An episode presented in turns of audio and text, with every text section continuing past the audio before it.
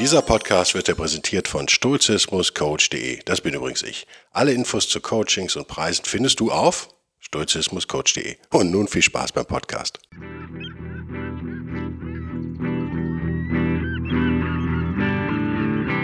Der wilde Stoiker. Moderner Stoizismus für ein gutes Leben.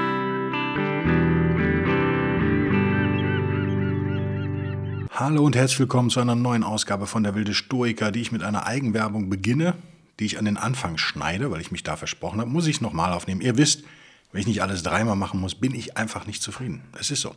Die Eigenwerbung betrifft den ersten, das erste Live-Seminar von der Wilde Stoiker, zu dem sich ja die ersten auch schon angemeldet haben. Äh, es gab allerdings einige Missverständnisse. Vielen Dank für euer Feedback bisher. Es ist kein Live-Podcast in dem Sinne, es gibt auch einen Live-Podcast, ja, aber das ist nicht der Hauptbestandteil, sondern es ist ein Seminar. Wir wollen arbeiten, wir wollen was lernen.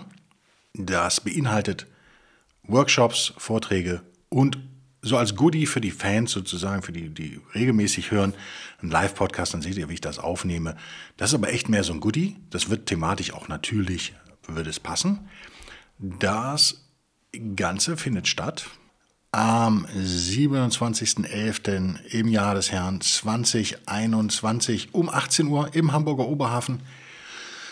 Äh, von 18 bis 22 Uhr, Eintritt 34 Euro, vier Stunden dauert das Ganze. Ich weiß, das ist lang, aber ich will euch auch was bieten für euer Geld.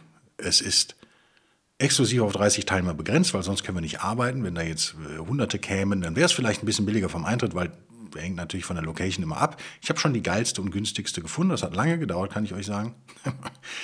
Äh, ich denke, mehr als 30 macht so keinen Sinn. Es hat für Corona wahrscheinlich hat Sinn, aus Corona-Gründen.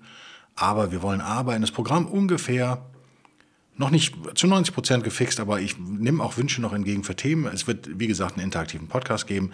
Das hängt ein bisschen von euren Wünschen ab. Ähm, das Oberthema des ganzen Seminars wird sein angewandter Stoizismus. Also Stoizismus in heutiger Zeit. Was können wir machen? Wie können wir moderne Dinge stoisch betrachten? Das fängt an mit einem kleinen Workshop, da habe ich Fragen an euch, die wir beantworten, dann vielleicht und gemeinsam diskutieren auf jeden Fall. Geht weiter in einen Mini-Workshop Stoische Ratio als Waffe gegen kognitive Dissonanz. Komplizierter Titel, aber glaube ich extrem mit extrem hohem Praxiswert und für den einen oder anderen hoffentlich auch ein Eye-Opener. Also wie werden Entscheidungen getroffen? Ähm, wie können wir uns besser gegen kognitive Dissonanz wehren, von der wir ja alle ja, ein Opfer werden, auch wenn wir noch so klug sind. Es hat nichts mit Klugheit zu tun. Dann gibt es einen Vortrag zu einem stoischen Thema und am Ende noch einen Workshop, also kurz vor Ende, Stoizismus und Fake News, berufliche, journalistische und private Fake News zielsicher erkennen und stoisch bleiben – Ihr merkt, weit gefasstes Thema, aber ich äh, merke, dass das extrem zusammenhängt. Also Stoizismus und ja, heutige Kommunikation, heutige Medienwelt sind äh, nicht immer einfach zusammenzubringen sozusagen. Und das wollen wir in diesem Workshop, wollen wir das, wollen wir das hinkriegen. Also was könnt ihr lernen in Hamburg? So, falls die Götter es so wollen, mit sturchem Vorbehalt ja hoffentlich bessere Entscheidungen zu treffen. Also erst erstmal darüber klar sein, wie wir überhaupt Entscheidungen treffen. Das ist nämlich nicht selbsterklärend. Sich selbst vor, besser vor kognitiver Dissonanz schützen.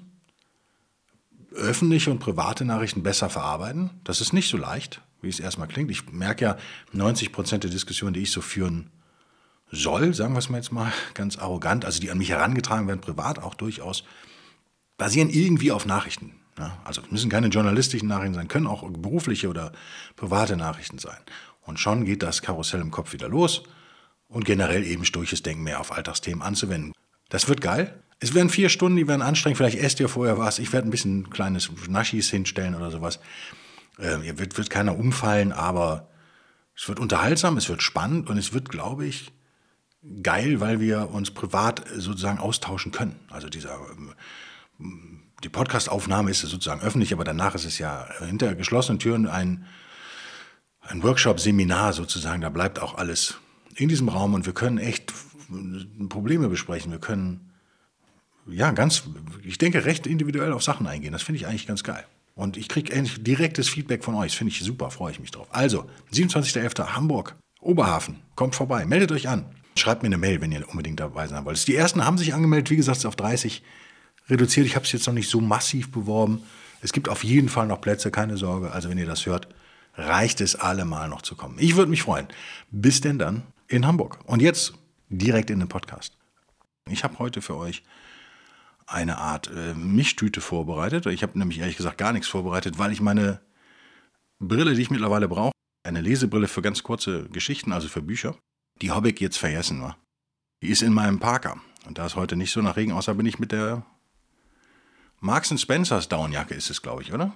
Es begleitet mich schon sehr lange, das Ding, und verliert auch Federn. Man wundert sich, dass sie immer noch lebt, aber sie lebt noch. Es ist nicht die Qualität, die ihr, liebe Hörer von euren Canada Goose Jacken, gewöhnt seid. Es ist Marks Spencers. Das billigste Zeug, was es gibt in London. Aber, ja, es hält jetzt auch schon 15 Jahre. Ich will, würde gern beginnen mit einem Dave Chappelle-Zitat. Dave Chappelle, früher mein Lieblingskomiker, mittlerweile nicht mehr. Ich weiß nicht, was passiert ist. Oh, war mir auch zu ernst die letzten Jahre und ähm, ja, auch langweilig. Er war bei Joe Rogan. Ich höre eigentlich keinen Joe Rogan mehr jetzt also seit anderthalb, zwei Jahren, also schon länger nicht mehr weil ich diese ewige Wow und so nicht mehr ertragen kann. Aber das ist eine andere Sache und weil ich finde, dass die Gäste immer langweiliger wurden. Er hatte ja eine Zeit lang richtig gute Gäste und das jetzt interessiert mich irgendwie alles nicht mehr. Aber das kann sich auch wieder ändern. Ich hatte mich dann gefreut auf einen Podcast mit Dave Chappelle. Ihr kennt ihn, den Komiker, der sehr jung ja angefangen hat. Ich glaube mit 14 schon als Stand-up und dann war er in diversen Mel Brooks Filmen. Wer ihn nicht erkannt hat, weil er sehr dünn war damals. Äh, Man in Tights, Robin Hood auf Deutsch. Männer in Strumpfhosen. Äh, spielt er mit. Äh, Wäre heute auch alles nicht mehr denkbar. Ähm, das war so grausam, dass ich ausgemacht habe nach zehn Minuten. Also erstmal, weil er eine Stunde zu spät kam, dann waren sie alle nur am Kiffen. Es war einfach so niveaulos. Das konnte ich mir einfach nicht geben. Äh, ja, war furchtbar. Nichtsdestotrotz sagt er wahre Dinge, sagt er, er sorgt gerade ja wieder die letzten Tage für, mit seinem Netflix-Special. Ich habe kein Netflix, habe es nicht gesehen. Für große Furore. Die Cancel Culture ist so ist sie am Abklingen, frage ich mich gerade. Auf jeden Fall ist sie in den USA auf ihrem Höhepunkt. Was mich nicht wundert, ich habe für die Patrone und Patroninnen, Lokalistinnen und Lokalisten, habt ihr vielleicht gesehen, habe ich so einen kleinen letzte Woche einen Exklusiv-Podcast hochgeladen, also nur für Supporter dieses Podcasts zu hören. Äh, habe ich auch nicht für alle freigeschaltet, indem ich euch ähm, ein praktisches Beispiel von kognitiver Dissonanz in den USA sage, was mir jetzt passiert ist die letzten Tage. Ähm, und wie, wie ich angedeutet habe, wie es zu erwarten war, hat sich das nochmal verstärkt. Ich habe heute Morgen nochmal reingeguckt, es war herrlich. Also ich, es gibt jetzt ein paar hundert Amerikaner, die mich hassen, würde ich sagen. und mich extrem beschimpfen und keiner von denen hat auch nur im Ansatz verstanden, was ich gesagt habe. Es ist, das gibt mir dann echt zu denken, weil ich denke, ist die, ist die Allgemeinbildung so viel schlechter in den USA als in Europa? Also bin ja, wie ihr wisst, auch viel in englischen Autoforen und sowas unterwegs und ich habe das Problem eigentlich selten. Es gibt auch da Spinner, aber da ist so die Relation Leute mit Ironieverständnis und Humor, so 90 Prozent und 10 Prozent sind halt die Typen, die nie irgendwas kapieren. Die gibt es ja auch hier in Deutschland. Ich würde sagen, es sind 20 Prozent in echt tatsächlich. Einfach um mal eine Zahl in den Raum zu werfen. Es gibt 20 Prozent, die nie irgendwas verstehen können, vielleicht auch. Es geht halt einfach nicht. Und dazu gibt es dann vielleicht nochmal ein bis zehn Prozent, die es nicht verstehen wollen, egal was man sagt. Ähm, äh, das ist schlimm, da, was mir da in den USA. Also ich bin schon tatsächlich äh, nicht schockiert, aber ja, doch, doch ein bisschen schon, weil die klügsten Leute, mit denen ich zu tun habe, was ich lese, was ich höre, sind Amerikaner momentan, schon länger. Auch die, die besten Literaten in meinen Augen kamen die letzten Jahre oder Jahrzehnte aus Amerika. Also wir haben auf der einen Seite haben wir schon so eine intellektuelle Marktführerschaft auch, die Europäer da so ein bisschen abgegeben haben, wie ich finde. Äh, wir haben so ein paar Philosophie-Clowns, ich nenne jetzt mal keine Namen, aber Leute, die wirklich Einfluss haben, leben zumindest in den USA. Ne? Da sagen wir es mal so, Leute wie Elon Musk, äh, Südamerikaner, äh, Südafrikaner, aber sie leben in den USA, ziehen alle gerade von Kalifornien nach Texas. Habt ihr auch mitgekriegt, hätte man das gewusst, hätte man in Austin Grundstück gekauft? Vor fünf Jahren wären wir jetzt durch finanziell. Ähm, auf der anderen Seite haben wir diese unfassbare Blödheit. Jetzt war ich da, wie gesagt, in einem Automechaniker äh, da unterwegs. Da kann man jetzt sagen, ja, die sind ja alle blöd, stimmt so nicht. Die Mechaniker, die ich kenne, und es sind halt zumindest zwei, mit denen ich so halb befreundet bin hier im Norden, die sind extrem klug. Also auch da vielleicht ein Unterschied zu den USA. Ich weiß es nicht. Auf jeden Fall war es ein herrliches Beispiel kognitiver Dissonanz. Wer es noch nicht gehört hat, hört es euch mal an. Ich finde es äh, unterhaltsam und hört es mit dem Gedanken im Hinterkopf. Es wurde immer schlimmer. Wenn man das, was mir jetzt passiert ist, so mitkriegt, weiß man natürlich auch, warum Leute wie Dave Chappelle so ticken, wie sie ticken. Ähm, warum die Hysterie in den USA vielleicht noch mal einen Tacken höher ist. Ihr habt es auch mitgekriegt, Thema Joe Rogan, die äh, Joe Rogan versus CN, äh, CNN. Äh, ein quasi 10 zu 0 Punkt Sieg für Joe Rogan, weil sie einfach dermaßen lügenbewusst, das ist schon äh, äh, nicht mehr feierlich. Passiert das auf Fox News auch? Ja, mit Sicherheit. Mit Sicherheit.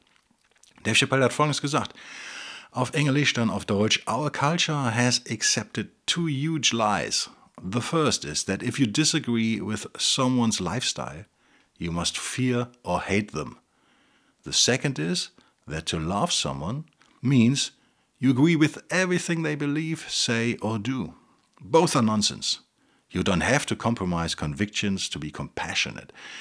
Da bringt er ganz viel in, in wie viel Sätzen? Eins, zwei, ja, den kurzen mitzählt in vier Sätzen, was uns als Stoikerinnen und Stoiker auch interessieren sollte und uns auch allgemein interessieren sollte. Also unsere Gesellschaft hat zwei große Lügen akzeptiert. Hier meint er die amerikanische Gesellschaft. Ich würde sagen, aus meiner persönlichen Erfahrung, gerade wenn man jünger ist, so zwischen 20 und 30, trifft das auf uns auch zu. Was sind diese beiden großen Lügen? Ja, die erste ist, wenn man mit dem Lifestyle von jemandem nicht einverstanden ist, dann muss man den auch äh, sich vor dem fürchten oder den hassen.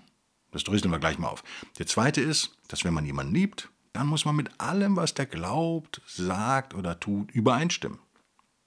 Beides ist Nonsens. Du musst nicht deine Überzeugung äh, einem Kompromiss unterliegen, können wir doch sagen, kompromittieren wäre eigentlich ein gutes Wort im Deutschen, oder? Du musst nicht deine Überzeugung verbiegen, würde ich jetzt sagen, um dein Mitgefühl zu zeigen. Also ihr merkt, da ist viel drin. Stand-up-Comics, im Deutschen Comedians genannt. Äh, ist auch witzig, oder? Habe ich auch lange drüber nachgedacht. Warum haben wir im Deutschen eigentlich ein englisches Wort für ein englisches Wort, was aber anders ist? Das ist wie Handy, ne? oder? So ein bisschen. ja, wie auch immer. Die erste Lüge.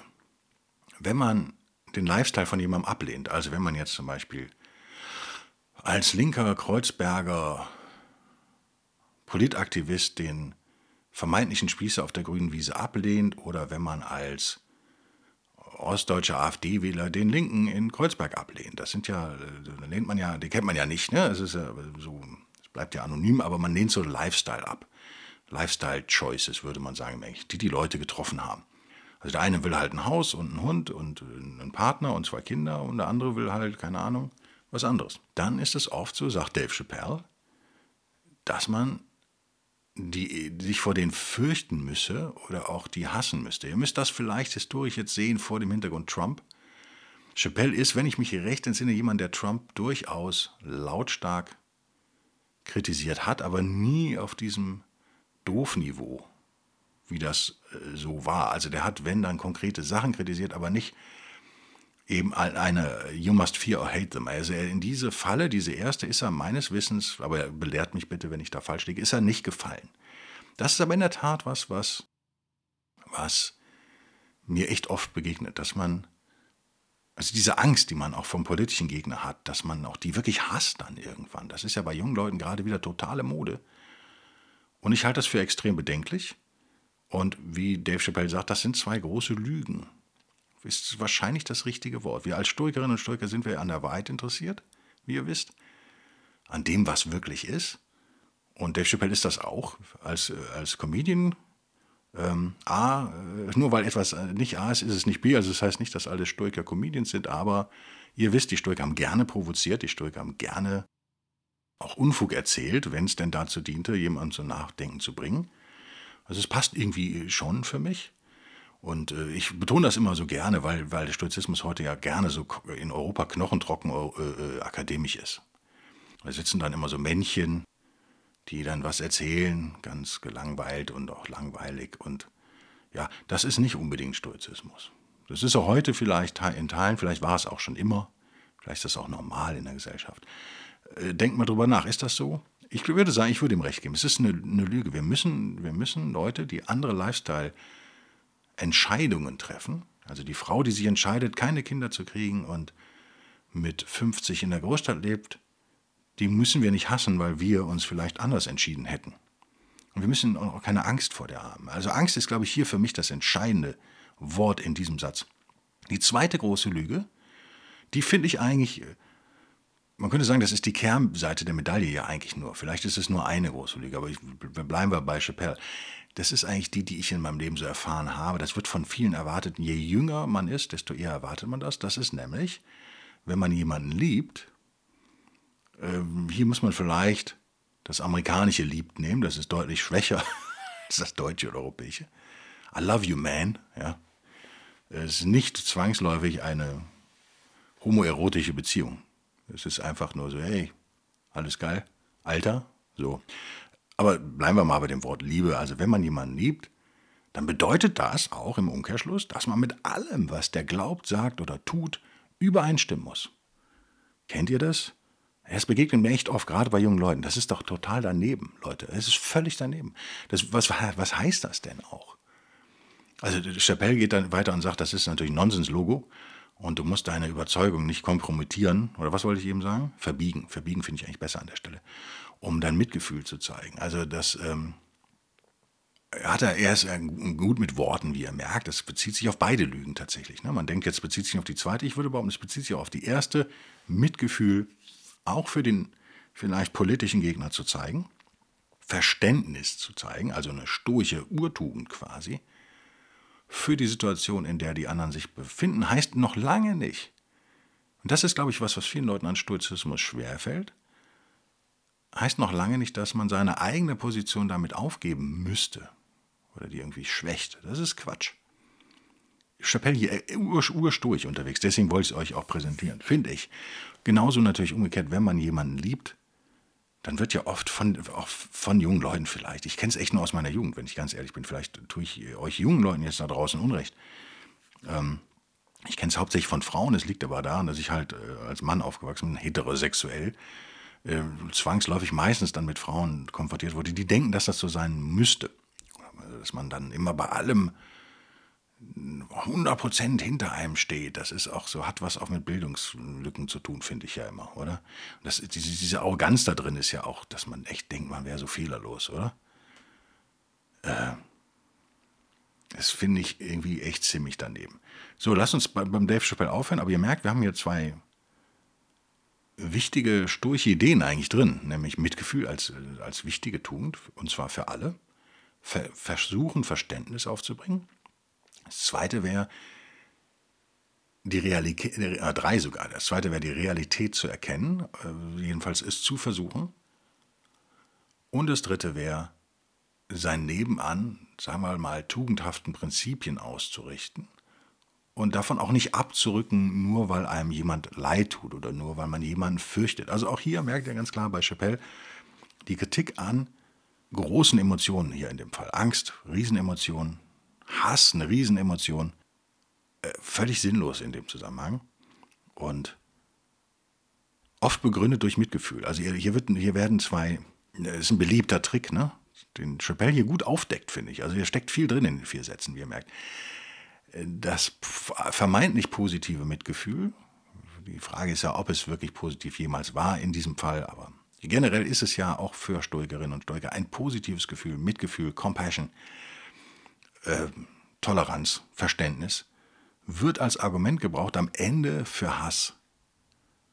Und ich glaube, das, das spiegelt doch viel unserer momentanen gesellschaftlichen Situation wieder, oder? Was Chappelle da sagt. So, schließen wir den. Weg, weg mit dir, Dave. Tschüss. Bleiben wir aber einen Moment bei Ratio, bei Vernunft, bei Logos, bei Realität. Da habe ich ein schönes Meme mir irgendwann gespeichert. Soll ich sagen, wer es war oder wollt ihr raten, wer es war? Na, ich sag's einfach. Steven Pinker kennt der ein oder andere vielleicht, recht berühmter amerikanischer Intellektueller. Ähm, um auch mal wieder die Amerikaner zu loben, haben wir jetzt zwei. Chappelle ist Amerikaner, Pinker ist Amerikaner. Auf Englisch dann auf Deutsch. By deploying reason, we reach the moon, invent smartphones and extinguish smallpox.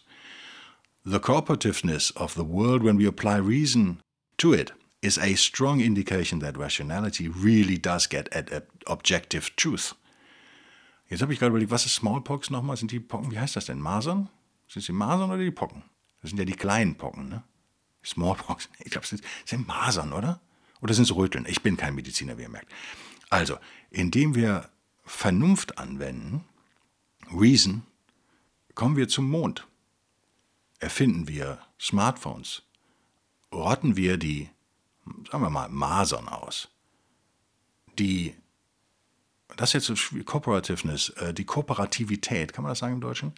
Ich würde es jetzt mal ganz simpel mit Zusammenarbeit oder Fähig zur, Fähigkeit zur Zusammenarbeit übernetzen. Also die Fähigkeit zur Zusammenarbeit der Welt, wenn wir sie mit Vernunft betrachten, ist eine starke Indikation dafür, dass uns unser, unser Ratio, Rationality nennt das hier, unsere Vernunft, wirklich ermöglicht, objektive Wahrheiten zu erkennen.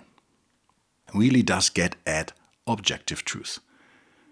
Das ist eine harte Aussage und eine, mit der ich immer hader, weil ihr wisst, ich habe zwei Seiten auch in mir und auch zwei Seiten hat auch dieser Podcast, hoffe ich jedenfalls, nämlich einmal die stoische äh, Betonung von Vernunft und Ratio und Logos und Sinnhaftigkeit des Universums auf der einen Seite, auf der anderen Seite meine Ansicht, dass Menschen keine vernünftigen Entscheidungen treffen.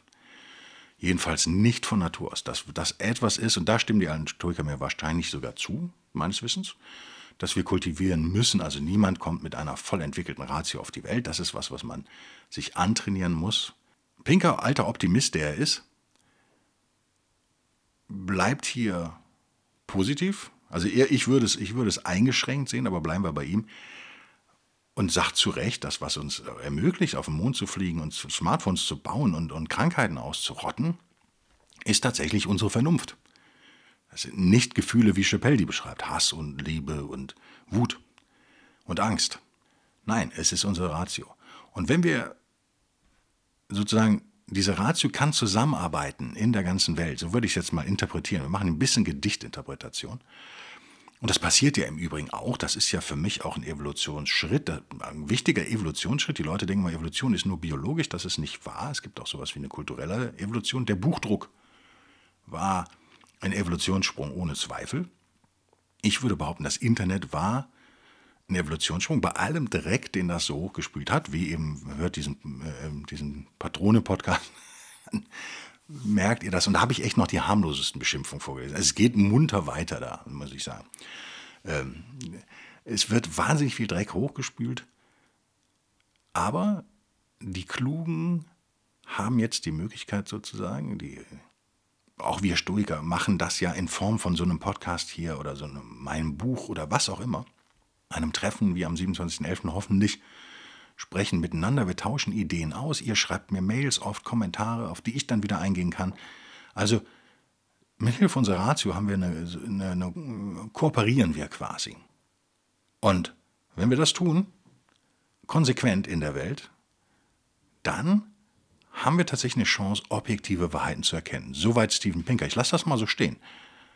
Ich sage mal meine Meinung jetzt nicht. Ich, ich würde natürlich dem letzten Teil total zustimmen. Ich bin mal gespannt auf euer Feedback, wie ihr das seht. Ich will jetzt gar nicht äh, auf Erkenntnistheorie rumbreiten. Ist es möglich für uns Menschen, die Wahrheit da draußen wirklich zu erkennen? Ich glaube auch nicht, dass Pinker das behauptet, sondern er sagt ja, that rationality really does get at objective truth. Also die Rationalität, das deutet sich zumindest an. Er formuliert es ja auch akademisch vorsichtig hier. Aber es ist möglich, die Vernunft zu erkennen. Damit stimmt er ja den alten Stoikern 100% überein. Das ist ja ein Grundglaube der Stoiker. Es ist möglich, vielleicht nicht alles im Detail zu verstehen, aber doch den Weg, auch den vorbestimmten Weg durchaus, zu gehen, mit Hilfe seiner Vernunft. Mal so ganz einfach jetzt gesagt. Und das bringt mich zum dritten Teil dieses Podcasts, oder zum Schluss dieses Podcasts. Ein junger Mensch Mann, glaube ich, hat er geschrieben, hat einen Kommentar auf YouTube hinterlassen, der aber irgendwie verschwunden ist bei mir. Also ich kriege immer eine Mail, dass da ein Kommentar ist und da steht der auch drin, der war sehr lang. Wenn ich dann aber auf YouTube auf den Kanal gehe, dann ist er weg. Keine Ahnung, vielleicht hat er ihn auch wieder gelöscht, wollen wir jetzt auch nicht groß drauf rumreiten. War, wie gesagt, sehr lang. Ich habe ihn überflogen, weil ich ein bisschen im Stress war. Und ihr merkt schon, ich habe ein Brillenproblem. Natürlich mich weigere mit meiner Brille an meinem ja, mittlerweile schon recht antiken Smartphone. Ich habe keine Ahnung, was es ist. Ist es ein iPhone 6, 7, sowas? Keine Ahnung. 8? Wer weiß das. Da steht ein Apfel drauf. Ja, wird schon funktionieren. Da kann ich halt nicht mal alles lesen. Ich habe es überflogen. Eine Sache ist mir aber hängen geblieben. Das ist jetzt schon eine Woche her oder was, oder ein paar Tage zumindest her, dass er das auch betont, die, dieser Wille zur Rationalität, das äh, auch für wichtig erkennt, dass wir quasi damit unsere Welt erkennen. Und daraus folgt er aber, dass man, ich hoffe, ich tue jetzt keinem Unrecht, viel Intelligenz bräuche. Ist das, ist das grammatikalisch korrekt? Wahrscheinlich nicht, bräuchte, um diese stoische Aufgabe zu erfüllen. Also ich lese, ich las daraus vor einigen Tagen, ja, weiß nicht, ob äh, Verzweiflung jetzt das richtige Wort ist, aber äh, zumindest die Behauptung, dass man ja nur stoisch leben könne und diesen stoischen Prinzipien folgen könne, wenn man klug ist. Hm, kurze Pause. Ist das so? Also zum einen könnte es eine Ausrede sein, oder? Nein, ich bin halt einfach nicht klug genug dafür. Ach ja.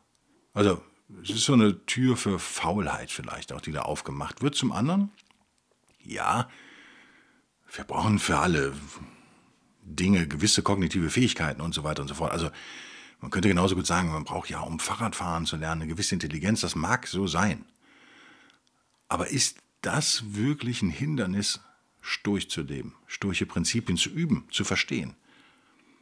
Oder anzuwenden, wenn man sie schon nicht versteht, vielleicht weil man zu blöd ist, sie zu verstehen. Das ist ja so, steckt da so ein bisschen drin. Ich fand es zumindest einen interessanten Gedanken und möchte euch meine Meinung dazu kurz vorstellen, gegen Ende. Ähm, das ist wie gesagt aber nur meine Meinung. Ich glaube das nicht. Null glaube ich das. Erstens haben wir viel zwischen den Zeilen, wir haben viel Schwammiges, wir haben viel, ja, vielleicht aus heutiger Sicht esoterisches, spirituelles in der sturchen Physik was sich vielleicht eher gefühlsmäßig erschließt als nur mit Ratio. Auch wenn, ja, klar, Logo, das in sich durchdacht ist im Stoizismus. Das ist in meinen Augen aber für jeden zu fühlen. Ich glaube, dass das Fühlen an der Stelle wichtiger ist als das Verstehen oder Akzeptieren wichtiger ist als 100% durchdringen. Dann haben wir stoische Prinzipien wie die Dichotomie der Kontrolle. Wir haben stoische Grundüberzeugung, dass äh, wenn wir zwischen Gefühl und Passion unterscheiden, das habe ich in einem der letzten Podcasts gesagt, wir haben also eine Unterscheidung zwischen positiven und negativen Gefühlen zum Beispiel. Auch das ist nicht so wahnsinnig schwer zu verstehen, würde ich jetzt echt behaupten, ohne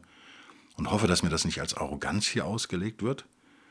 Nicht alles ist leicht zu verstehen, ist mir völlig klar, aber lass uns weniger über das Verständnis reden, sondern über die Anwendung. Also das stand ja da für mich drin, aber leider, wie gesagt, ist dieser Kommentar jetzt hier nicht sichtbar, sonst könnte ich Teile daraus vorlesen, wenn das gewünscht ist. Ich gehe davon aus, dass ihr das wünscht übrigens, wenn ihr mir etwas schickt. Meistens schreibe ich euch eine Mail zurück und sage, ist das okay, wenn ich das mal vorlese oder so. Aber das geht ja auf YouTube so nicht, weil es ja immer anonym ist und ohne Feedbackmöglichkeit. Wenn ihr also auf YouTube oder sonst wo irgendwas äh, kommentiert, dann gehe ich, oder auf Amazon oder so, dann gehe ich davon aus, dass äh, da müsst ihr damit leben, dass ich damit auch arbeite. Also, denkt mal drüber nach, ist das so? Also nochmal, eine Mindestintelligenz vorausgesetzt. Ja, also wenn ihr, man braucht eine gewisse geistige Fähigkeit, um zum Beispiel Auto fahren zu können. Das ist schon völlig klar. Bleiben wir bei dem Bild. Es ist vielleicht ein unglückliches, aber mehr fällt mir jetzt nicht ein. Wir, bleib, wir bleiben dabei. Autofahren, wie ihr wisst, ich bin ein Autofreak so ein bisschen. Nicht der totale Fanatiker, aber schon so ein kleiner Autospinner, immer gewesen ähm, viele Leute erlebt, Rennstrecken gesehen, hin und her. Ist es so, ist es, also mein, Haupt, mein Hauptproblem mit dieser Aussage ist, wie gesagt, es riecht für mich nach einer Ausrede ein bisschen. Und mein zweiter Punkt ist, dass Intelligenz als Konzept nicht so klar und mein, meines Wissens nicht so klar und eindeutig ist, wie viele von euch das vielleicht vermuten würden. Man wirft so ein Wort wie Intelligenz in den Raum und dann wird es dann so wissenschaftlich klar. Nö, nö, überhaupt nicht. Äh, Intelligenz wird oft mit, mit der, der, Faktor Zeit spielt oft eine Rolle, wenn wir über Intelligenz reden. Also wenn wir jetzt 20 Leute in den Raum setzen, klassische Mensa-Test, ja, dann muss man gewisse Aufgaben lösen in einer gewissen Zeit. Also der Zeitdruck spielt bei unserer Messung von Intelligenz eine sehr hohe Rolle bei diesen klassischen Intelligenztests. Ich würde auch behaupten, dieser IQ ist Unfug. Also diese ganze Intelligenzquotient zumindest ist Unfug. Wir haben sicherlich eine Vorstellung, was Intelligenz so grob ist. Aber was ist mit jemandem, der langsam ist, aber es am Ende kapiert? Ist der döver? In unserer heutigen Definition, so wie ich sie verstehe, nochmal, weist mich hin, wenn ich falsch liege, äh, ja, gilt der, also der IQ ist in jedem Test deutlich geringer. Aber ist das wirklich der Fall im echten Leben? Also spielt es wirklich eine Rolle, bis, man könnte sagen, bis auf die Lebenszeit, die wir verschwenden. Nehmen wir mal was ganz Banales. Mein Buch ist, glaube ich, recht einfach geschrieben, hoffe ich zumindest. Ähm, und ihr versteht eine Idee nicht und müsst dann halt zweimal lesen, dann braucht ihr vielleicht 20 Minuten für die Idee und jemand anderes braucht nur 10. Am Ende kapiert ihr es aber. So. Da kann man sagen, ja, der andere hat ja 10 Minuten seines Lebens gespart. Ja, wenn der die aber an der Playstation dann verbringt oder auf Facebook am Handy, ähm, wo ist jetzt da Intelligenz? also ihr wisst, worauf ich hinaus will. Dieses, dieser Zeitfaktor ist ein Faktor bei klassischer Intelligenzbetrachtung, der mich stört. Denn der sagt nichts über die Qualität der geistigen Arbeit aus, die dann am Ende rauskommt, zumindest hoffentlich. Ich würde behaupten, zum Ende des Podcasts, man braucht eine gewisse Intelligenz, die braucht man aber immer, wenn man in dieser Welt sich bewegt und agiert, sei es beim Einkaufen, beim E-Mail schreiben, Autofahren, kommunizieren mit anderen, wie auch immer. Wenn das so weit gegeben ist, dass das so halbwegs funktioniert, also ich, wir merken, ich hänge die Ansprüche da echt niedrig, ja, dann wüsste ich persönlich jetzt nicht, was dagegen sprechen sollte, Stoizismus zu leben. Also die Idee, dass nur Einsteins das machen könnten, ich weiß auch nicht, wie derjenige darauf kommt. Also ich halte es für grundfalsch. Als, ist das so ein negatives Wort? Ich da, also ich will nicht mit dem Wort falsch aufhören. Das passt mir irgendwie nicht ich, ich, ist auf jeden Fall äh, hilfreich. Lass uns mal positiv bleiben hier. Es ist auch eine gute Nachricht, dass Stoizismus für jede und jeden in meinen Augen machbar ist und praktizierbar ist und lernbar ist. Egal, ob man groß ist oder klein oder dick oder dünn oder blond oder brünett oder langsam oder schnell. Oder arm oder reich oder was auch immer.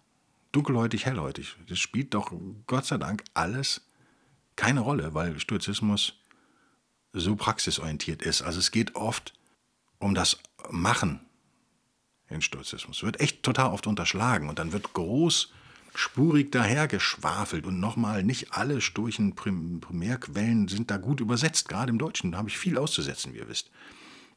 Ich finde, viele deutsche Übersetzungen sind alt, die sind rechtefrei, deswegen hauen die Verleger die immer wieder auf den Markt. Das kann man dann machen, dann kostet das nichts. Es wäre teuer, wenn man alles neu übersetzen würde. Und dann wird dann schon mal schwülstig dahergeschwafelt. Und das, es wird sich hinter 18 Kommata im Satz versteckt und so weiter und so fort. Und man kommt dann, man, man äh, täuscht so Intelligenz vor damit. Das ist aber nicht wirklich intelligent. Also einfache Sätze sind wesentlich schwieriger zu schreiben als komplizierte. Ähm, einfaches, klares, verständliches Deutsch ist wesentlich anspruchsvoller als recht hirnloses Geschwafel. Das, wer, wer studiert hat, kennt das Problem natürlich. Ich habe in meinem Leben ähm, das Vergnügen gehabt, verschiedene Diplomarbeiten von Freunden lesen zu dürfen. Äh, einmal aus der Pädagogik, aus der Soziologie. Selber habe ich auch eine geschrieben. Also, das ist schon wildes Zeug, was da rausgehauen wird. Und äh, das, äh, die vermeintliche Komplexität der Sprache als Zeichen für Intelligenz zu nehmen, halte ich für komplett daneben. Ich hoffe, das sind gute Nachrichten, oder? Also macht euch keine Sorgen, übt das. Versteht Stoizismus und vor allen Dingen fühlt ihn auch. Das ist mir total wichtig in letzter Zeit. Merkt ihr, dass ich das betone? Konnte ich in den ersten Podcasts nicht, logischerweise, ähm, weil es schwer zu verstehen ist, dass Stoizismus sehr gefühlsbetont ist, auf eine gewisse Art, aber eben positive Gefühle betont und negative nennen wir es mal Passionen, Leidenschaften versucht kleiner zu machen, als sie vielleicht in der modernen Welt sind. Und ihr merkt, bei den alten Römern gab es diese Probleme auch schon teilweise. Also interessant. Ich freue mich über eure Geduld, das anzuhören, obwohl ich meine Brille nicht dabei hatte und nicht das machen konnte, was ich wollte. Es war jetzt eine Improvisation. Ich hoffe, es hat euch trotzdem gefallen. Ich würde mich freuen, euch am 27.11. in Hamburg zu sehen im schönen Oberhafen. Bis nächste Woche. Bis denn dann. Tschüss.